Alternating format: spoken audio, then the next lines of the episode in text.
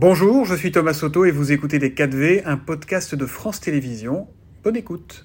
Tout de suite, les 4V. Jean-Baptiste, vous recevez ce matin Clémentine Autain, députée LFI de Seine-Saint-Denis.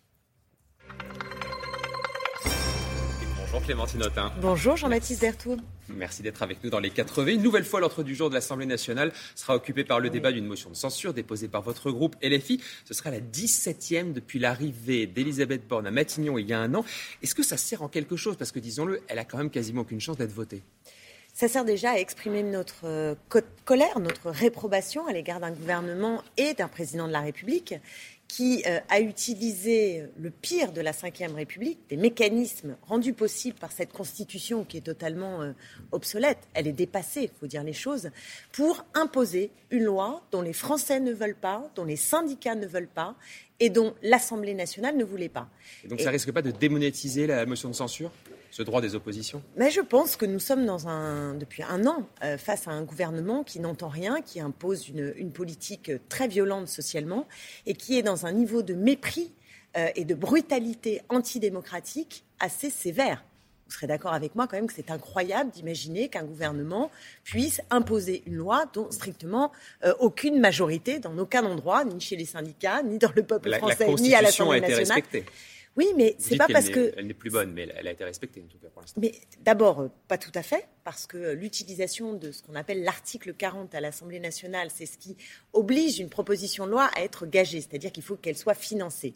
Jamais, jamais, on ne l'utilise dans les conditions dans lesquelles elle a été utilisée pour empêcher le vote des députés. Jamais c'est arrivé. Donc vous voyez, euh, on l'utilise. Euh, il y a une jurisprudence hein, sur l'utilisation des mécanismes de la cinquième, et là, je dirais que ça outrepasse tout ce qu'on a été capable d'entendre. Et je crois que le gouvernement Emmanuel Macron ferait bien d'être, euh, comment dire, d'entendre en fait ce que les gens ressentent, l'impression d'être bafoué, l'impression d'être méprisé, et ça, ça va finir par se voir. D'un mot, le fait que le RN dise qu'ils vont voter votre tête, votre motion de censure, c'est un problème ou bon, ça l'est plus maintenant et on vous prenez toutes les voix d'où qu'elles viennent? Non, mais tout le monde sait bien qu'il euh, n'y a pas d'entente sur le fond possible entre l'extrême droite et nous. Tout nous oppose. Vous pourriez dire, nous, on ne veut pas des voix du RN. nous oppose. C'est pas une histoire de voix, tout nous oppose. En revanche, là, ce dont il s'agit, c'est de dire est-ce que nous avons confiance dans ce gouvernement ou est-ce que nous n'avons pas confiance dans ce gouvernement? Nous n'avons pas confiance dans ce gouvernement et tous les députés qui euh, rejettent cette confiance doivent pouvoir voter une motion de censure. Après, le, vote. non, mais ça, ne vaut pas alliance. C'est ça qu'il faut comprendre. Hein. Ce n'est pas une histoire d'alliance. C'est une histoire euh, d'objectif euh, général qui consiste à dire que ce gouvernement ne va pas. Si ce soir votre motion de censure n'est pas adoptée, ce qui sera a priori le cas, est-ce qu'on pourra dire que le travail parlementaire de cette réforme des retraites est terminé? D'abord, faites attention là-dessus. Hein. Vous savez que la dernière motion de censure, c'est à neuf voix près. justement, déjà, mais le groupe Lyot a dit qu'il ne la voterait pas. Le oui, LR, Aurélien Pradi, ont dit qu'il ne la voterait pas. J'entends bien, mais pour celles et ceux qui nous écoutent, il faut se rendre compte 577 députés, sauf 9 voix ont manqué à l'appel la dernière, fois. Donc, je ne vous dis pas que ce soir, hein, euh, il y aura euh, encore 9 voix, etc. Je vous dis juste que c'est très serré, très juste. Ça aussi, quasiment du jamais vu sous la cinquième. Donc, euh, Donc si c'est pas voté, les retraites, la réforme des retraites, le travail législatif en tout cas sera terminé. Elle sera définitivement adoptée cette réforme des retraites. Elle est adoptée jusqu'à ce qu'on arrive à trouver un biais pour la détricoter. Je vous assure que nous, être lequel? ah bah, il va falloir trouver. Vous savez, il y a d'autres niches parlementaires, il y a d'autres moments, on va continuer le combat par tous les moyens. De trouver Mais vous vous rendez compte, transformer les deux plus belles années de retraite en deux pires années de travail, c'est inacceptable. C'est inacceptable. Et moi, je vous dis, quand la NUPES arrivera euh, au pouvoir, nous abrogerons cette loi. Nous l'abrogerons. Et nous viserons la retraite à 60 ans parce que c'est ça le sens de l'histoire, c'est de partager le temps de travail et de partager les richesses, tout ce que le gouvernement ne veut pas faire. Autre thème, Clémentine Autain, après le recueillement, le choc, l'émotion suite au drame jeudi à Annecy, euh, cette attaque au couteau par un réfugié syrien qui s'en est pris à de très très jeunes enfants. Quelles leçons vous voulez tirer, vous, de cette attaque? D'abord, je vais exprimer mon empathie, euh, l'émotion, qu'ont ressenti euh, tous les Français devant cet euh, acte ignoble, ignoble d'un homme euh, visiblement pris de démence, parce que franchement, attaquer au couteau des bébés, enfin, on, sent bien qu'on touche à, quelque chose de, d'abject, d'absolument insupportable. Donc ça, c'est la première chose. Et je pense que cette émotion, cette empathie, cette concorde aussi nationale aurait dû, voilà, nous unir. Ça très, le cas Très très vite, on a vu qu'il y avait une politisation de la question Alors pourquoi pas, hein, quand il y a euh, des faits qui se passent dans la société, après tout, c'est le rôle aussi des politiques que de dire ce que nous ferions. Euh, le problème, c'est que je suis en désaccord complet avec la petite musique qui s'est fait entendre sur les thèmes, sur l'agenda, qui est celui de l'extrême droite. Voilà. Parce que immédiatement, on est passé au procès de l'ensemble des migrants. Or, ce Syrien, effectivement, il est syrien, est d'origine syrienne. Pourquoi a-t-il fait cet acte? Est-ce qu'au fond, s'il l'avait fait dans un autre pays, on s'en serait dédouané en disant bah, c'est pas grave, il y a un acte de démence, euh, euh, mais c'est ailleurs, ça n'est pas en France. Donc, mais vous euh, refusez de faire le lien entre ce drame et l'immigration. Il n'y a pas de lien. Quel est le lien? Je vais, je vais, vous dire les choses, parce que je sais que celles et ceux qui nous regardent, pour moitié, en tout cas en France, la moitié des Français pensent qu'il y a un lien entre immigration et insécurité, délinquance. Or, ce lien, n'est prouvé par strictement aucune étude. Ce n'est pas simplement moi qui le dis, ce sont euh, des chercheurs, et je pense en particulier au, CEPI, qui est un organisme de recherche euh, euh, qui est lié pourtant au gouvernement, c'est-à-dire au sens où il, propose un certain nombre d'analyses qui sont soumises au gouvernement, et ils le disent très clairement, comme l'OCDE. Donc vous voyez, des organismes officiels donc pour vous, il faut faire absolument aucun lien avec l'immigration.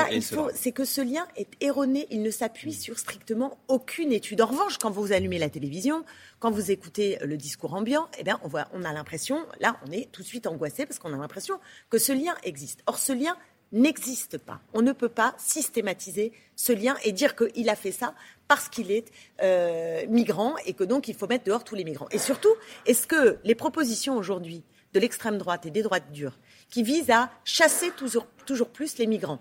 29 lois sur l'immigration depuis 1980 et, globalement des lois, notamment euh, ces 20 dernières années, qui durcissent les conditions d'accueil. Pour quel résultat? Pour quel résultat?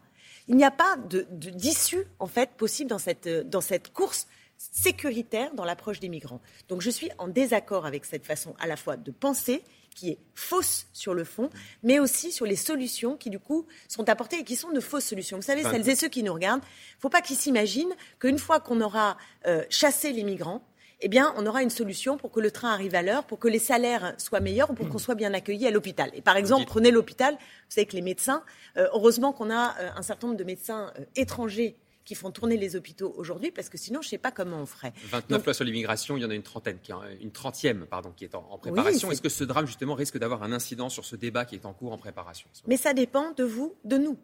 Moi, j'appelle aujourd'hui toutes les voix progressistes, les voix de gauche, à dire stop. Stop à cet acharnement contre les migrants. Il est faux de dire que la France euh, euh, prend une part incroyable de l'accueil. En réalité, c'est l'inverse. En réalité, la France, par rapport aux pays de l'Europe de l'Ouest, ne prend pas sa part de l'accueil. Et la violence, la dureté, la brutalité, elle est d'abord à l'encontre des migrants. Quand on n'est même pas capable d'accueillir l'Aquarius, voyez, c'est-à-dire euh, quand on laisse la Méditerranée devenir un cimetière, en fait, nous avons un problème moral, mais nous avons aussi un problème qui est un problème que euh, ce n'est pas une crise de, l'immigration, c'est-à-dire ce n'est pas une crise des migrants, comme le dit l'extrême droite aujourd'hui. Notre problème est une crise de l'accueil. Donc il y a deux visions de société et moi je vraiment je pense qu'il est temps d'arrêter avec à la fois les mensonges qui sont véhiculés par euh, l'extrême droite, reprises par la droite dure et aussi par la Macronie, il faut que nous soyons au rendez-vous pour dire c'est faux. C'est faux de dire que si on chasse les migrants, d'abord on n'y arrivera pas, parce qu'on ne peut pas fermer les frontières, ça n'existe pas. Même au Mexique, il y a un mur immense. Et ce mur n'empêche pas les gens qui fuient la guerre et la misère d'arriver. Ce ne sont pas les plus pauvres des plus pauvres qui viennent, puisqu'en général, ce sont des étudiants et euh, des travailleurs qualifiés qui ont le plus de titres de séjour. Donc tout ça est faux et tout cela, cette chasse, ne vous d'abord elle est, elle est vaine, on n'y arrivera pas. Elle est moralement contestable. Elle est moralement contestable. Et enfin, elle n'apportera pas de solution aux problèmes quotidiens de celles et ceux qui nous regardent. Clémentine Autain, vous avez dit tout à l'heure en parlant des retraites, quand la NUP sera arrivée au pouvoir. Justement, 2027, ça se prépare déjà effectivement. Certains au sein de votre parti, comme Manuel Bompard, appellent à des listes uniques de la gauche pour toutes les prochaines élections, des euh, européennes jusqu'aux élections présidentielles, pourquoi pas législatives. Euh, vous pensez que c'est le cas, que c'est possible? Alors par exemple, en ce moment, on a vu Bernard Cazeneuve ce week-end qui remontait son mouvement pour essayer de faire revivre la social-démocratie. Elle a un avenir, cette social-démocratie à gauche aujourd'hui? Écoutez, euh, moi, je ne comprends pas le projet de Bernard euh, Cazeneuve et, de ses amis. J'ai vu ça ce week-end.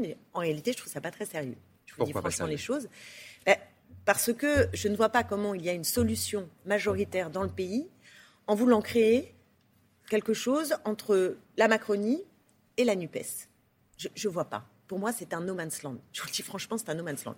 Donc, euh, aujourd'hui, si on veut apporter une réponse à nos concitoyennes et nos concitoyens, il faut faire bloc. Il faut euh, travailler ensemble. Et ce travail ensemble, il doit se faire dans le cadre des forces de gauche et écologistes qui sont rassemblées dans la NUPES. Mais il y a un espace qu'il y en a certains qui ne veulent pas, justement, peut-être de la radicalité de certains, notamment au sein de la NUP, de ce, discours parfois, de ces provocations qu'on a vues à l'Assemblée nationale. Certains à gauche ne veulent pas de ça. Non, mais on peut discuter du profil. Il y a plein de choses qui peuvent se discuter à l'intérieur de la NUPES. Mais il y a un fait politique. Jean-Luc Mélenchon est arrivé très, très nettement en tête à gauche il y a un an. Et donc, à partir de là, il faut en tirer aussi des conclusions.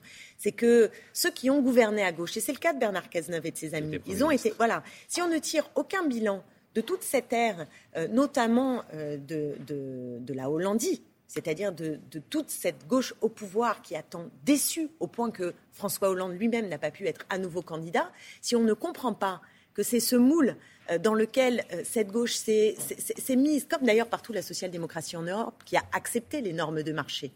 C'est ça qui s'est passé. Eh je pense qu'il faut rompre avec ça.